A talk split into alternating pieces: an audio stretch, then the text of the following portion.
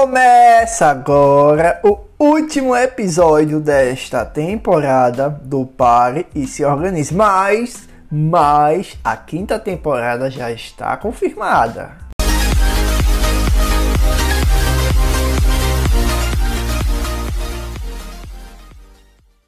Boa noite, good evening or night, buenas noites, galera.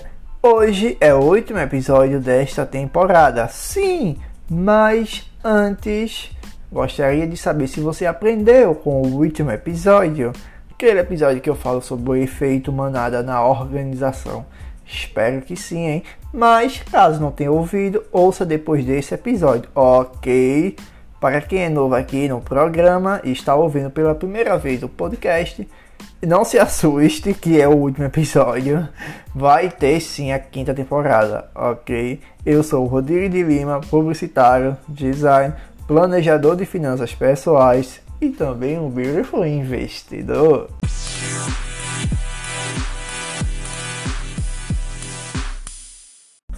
Você já segue o Pare e Se Organize no Instagram? É o arroba Pare e Se Organize. Toda semana conteúdo novo por lá. Mito ou verdade, Rodrigues? Você gosta desse joguinho? Eu também gosto, mas hoje vamos ficar apenas nos mitos. Principalmente mitos sobre finanças pessoais. Que é o problema é que alguns mitos financeiros são espalhados pelo senso comum. O senso comum novamente aí falando. Lembra que eu falei dele no episódio anterior? Então, é importante não cair nessas armadilhas para ficar com a vida financeira em dia. Então você não deve cair nesse, nessas armadilhas de mitos. Se você não cai, com certeza sua vida vai estar em dia e muito mais organizada, sua vida financeira, lembrando. Hoje vamos direto ao ponto. O primeiro mito: se eu gasto o mesmo que recebo, não tem problema. Oi, oi, oi, Rodrigues! Os ouvidos cheiram sangue com isso, né? Com esse tipo de mito. Um dos grandes erros é exatamente acreditar que se você gasta tudo o que recebe e nenhum real a mais, não tem problema. Afinal, você não está gastando mais do que recebe, o que seria o problema real, não é mesmo? Mas, apesar disso parecer suave e relax, pode causar problemas no futuro, ok? É muito importante que você sempre economize algum dinheiro para emergências e problemas que podem acontecer no futuro, as emergências. Lembra da reserva de emergência dos 20%? Então, pensa comigo agora. Eu gosto de exemplos, então, porque exemplos são fatos. Se, se, se sua fatura do cartão de crédito cobra todos os meses o valor do seu salário, como você vai pagá-la se for demitido? E se o carro estragar, quebrar? Se você ficar doente? Pois agora você vai passar a gastar sempre menos do que recebe, construir sua reserva de emergência, ok? Tem que pensar nessas outras alternativas que podem acontecer. Anotou o mito número 1? Um? Então vamos para o mito número 2. Eu economizo o dinheiro que sobra todos os meses. Olha aí, hein? Eu gosto, mas sempre tem um mais. Ainda que essa economia seja melhor do que nenhuma economia, né? Perceba que há sempre um problema por trás dela. Qual é o problema, Rodrigues? Simples. E se não sobrar dinheiro nenhum? E aí? Planeje o quanto você pode economizar por mês e seja fiel a esse valor, certo?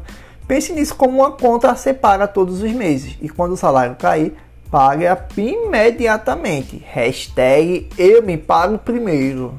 Inclusive, eu quero que você veja você colocando lá no card desse episódio lá no Instagram, comentando lá, hashtag eu me pago primeiro, para saber que você se paga primeiro, ok? Mito de número 3, é impossível economizar com tantas dívidas. O cheiro da desculpa fedeu agora valendo. Isso é exatamente frases de quem não tem controle financeiro. É claro que cada um vive uma situação diferente e nem sempre, de fato, é possível seguir à risca seu plano de economia. Eu sei disso. Mas se você tiver sua reserva de emergência, mesmo os imprevistos serão controlados com facilidade. Ou seja, se você tem essa reserva de emergência garantida e surgir um imprevisto, você vai conseguir controlar ela, entendeu? Você sabendo administrar o seu dinheiro não terá problemas com as dívidas. Caso você tenha dívidas a pagar, faça uma lista com todas elas hoje mesmo e já planeje para pagá-la, ou seja, calculando quanto deve economizar e faça a renda extra para pagar mais rápido essas dívidas. Já fiz episódio aqui sobre renda extra, a importância dela e dicas, muitas dicas. Então confere esse episódio, certo? Quarto mito: o cartão de crédito é um grande inimigo. Rimei, eu rimei.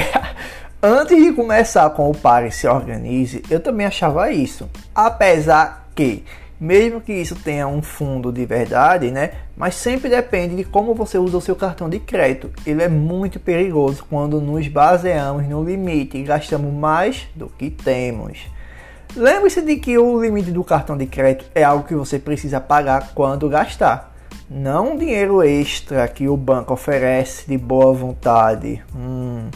Se você não utilizar o cartão de crédito para fazer dívidas impensadas e acumular parcelas, ele pode sim ser um grande aliado. Afinal, algumas contas são mais difíceis de fazer à vista e alguns produtos têm desconto quando comprados no cartão, sem falar que alguns têm cashback pagando em cartão. É usar de forma inteligente, sempre. Antes de eu ir para o quinto mito, você já sabe que a quinta temporada vem aí em breve provavelmente no começo ou no final do mês de setembro. E claro, vai vir com novidade, muitas novidades, very new, very news. O programa começou com o podcast, né? Quem lembra? Já está hoje com o próprio Instagram e a página do Facebook, trazendo muito mais conteúdo segmentado. Amanhã, sexta-feira, dia 16 do 7, vai ter uma novidade lá nas redes sociais. Ah, Rodrigues! Dá logo esse spoiler aqui pra gente. Só para você que está ouvindo agora, eu estou disponibilizando gratuitamente a planilha de planejamento pessoal. A planilha vai ser grátis para você poder baixar. A planilha que eu usei logo no começo para criar o hábito do planejamento pessoal. E é uma versão atualizada, inclusive. E ela vai ficar disponível para você baixar e colocar em prática a partir de amanhã, dia 16 do 7. É ok? Não é até amanhã ou só amanhã, é a partir de amanhã para sempre, forever. Todos os dias ela estará disponível, tá? Com ela você vai poder aumentar sua produtividade, evitar procrastinação, criar hábito com seus compromissos e principalmente com você mesmo, crescer ainda mais na vida pessoal. Eu mesmo sempre escuto, nossa Rodrigues, como você é organizado. Semana, inclusive semana passada eu vi isso. Um eu vi exatamente assim. Muito obrigado pela sua organização.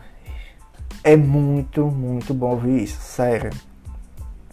Próximo mês vai ter a primeira live do Pare Se Organize lá no Instagram. Inclusive, já é interessante você ativar o sininho hein, lá no Instagram.